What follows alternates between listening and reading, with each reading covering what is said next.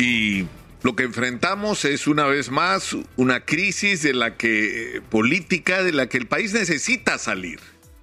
Necesitamos salir urgentemente de esta situación y hemos llamado la atención en los últimos días sobre que estamos en una, en una encrucijada.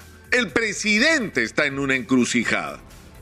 Porque está absolutamente claro, y se, se lo ha señalado de una manera en extremo gentil César Acuña, en el sentido para tratar de sintetizar el concepto de que esta es su última oportunidad. O el presidente Pedro Castillo Terrones toma las decisiones adecuadas o su permanencia en el gobierno no durará mucho. Y no durará mucho no porque Keiko Fujimori no lo quiere en el gobierno, porque quiere la vacancia, no, sino porque la decepción de la propia gente que le dio su confianza a Pedro Castillo Terrones va a ser tan grande que nadie lo va a defender.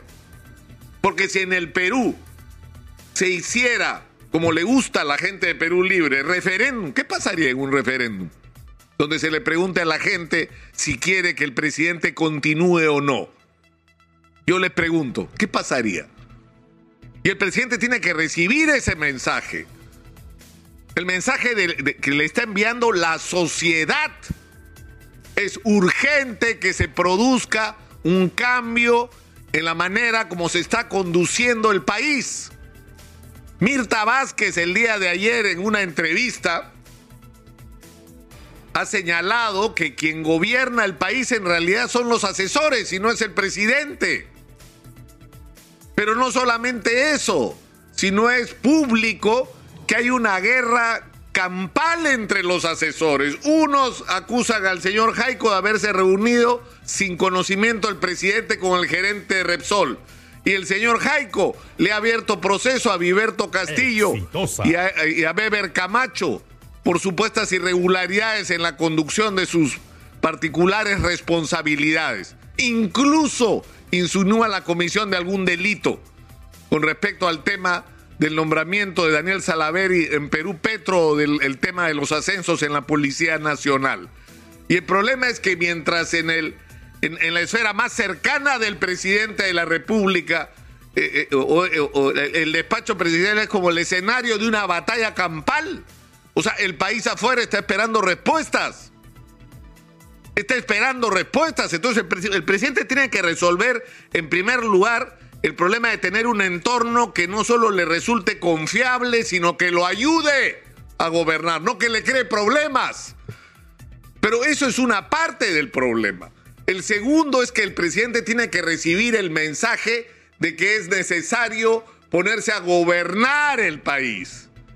Ya no nos basta, es decir, tenemos dos problemas urgentes que resolver, tres en realidad. Primero, el problema sanitario, donde se ha avanzado realmente mucho y es un mérito en gran medida del ministro Hernando Ceballos. En segundo lugar, tenemos un problema gravísimo con la inseguridad que tenemos que afrontar ahora. Y en tercer lugar, tenemos el reto del regreso a clases y todo esto en el contexto de la necesidad de la reactivación económica. Pero lo que necesitamos ya no son títulos. Vamos a promover la inversión ya, pero ¿cómo pues? Si la inversión está parada. Hay que promover la inversión con medidas concretas, prácticas, con iniciativas. La gente no necesita bonos, necesita chamba. Y tienes que resolver desde el lado del sector público la construcción de colegios, la construcción de postas médicas y terminar de una vez los hospitales que están tirados por todo el país por litigios absurdos y por las trafas que se han hecho en todos los niveles. Hay que construir carreteras, puentes.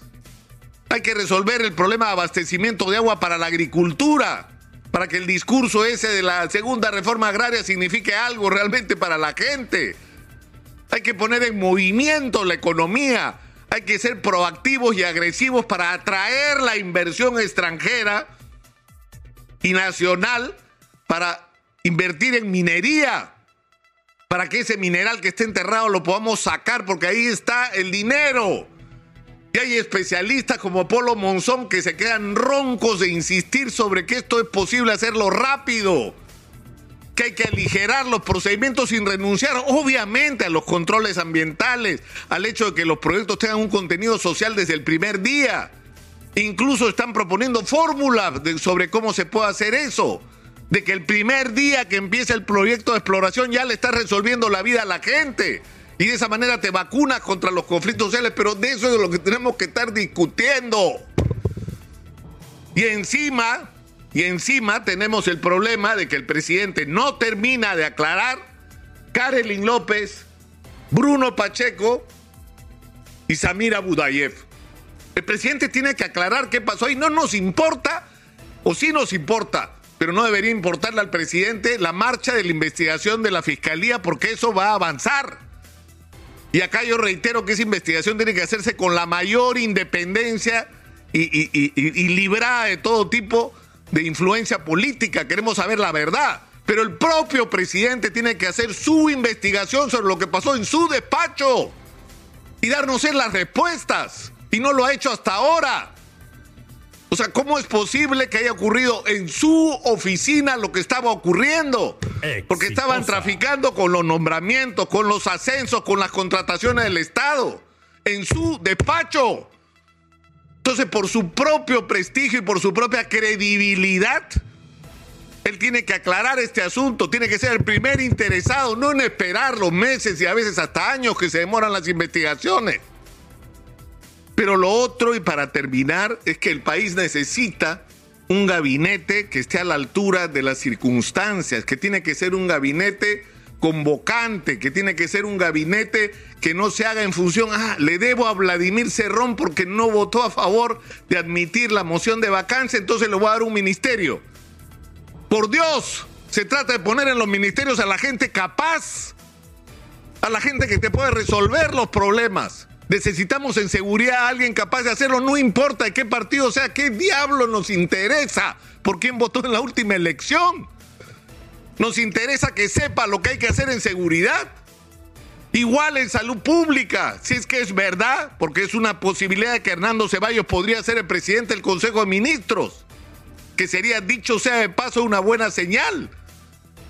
Él o alguna otra persona que sea convocante, que pueda reclutar, es decir, gente capaz de diferentes fuerzas políticas para enrumbar el país hacia donde tenemos que ir ahora porque no hay tiempo que perder.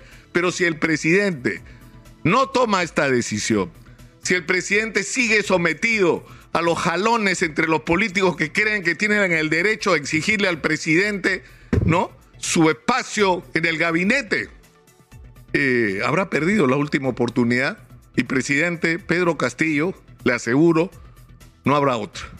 No habrá otra.